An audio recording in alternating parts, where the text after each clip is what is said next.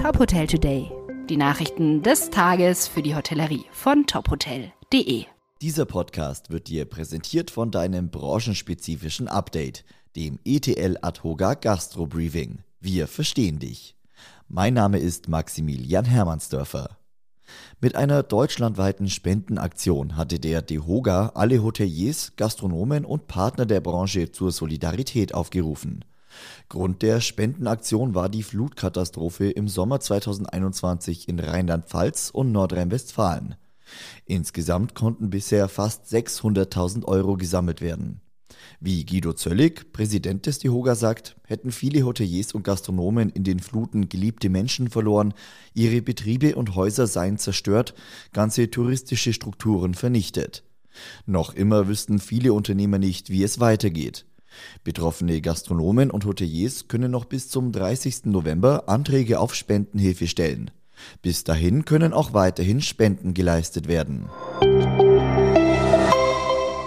Das Bundeswirtschaftsministerium hat aktuelle Informationen zu Corona-Hilfen bereitgestellt.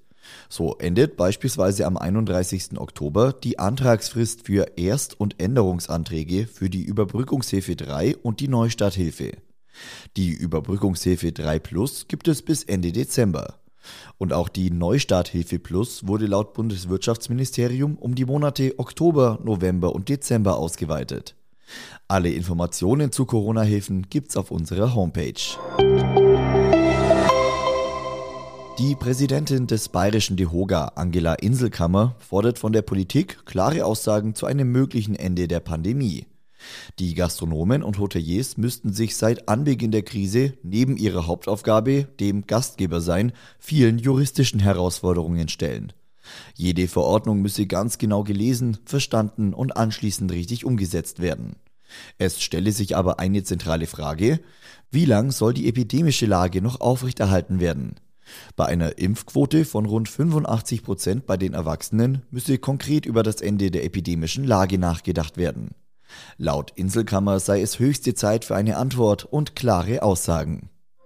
Weitere Nachrichten aus der Hotelbranche gibt's immer auf tophotel.de. Dieser Podcast wurde dir präsentiert von deinem branchenspezifischen Update, dem ETL Atoga Gastro Briefing. Wir verstehen dich.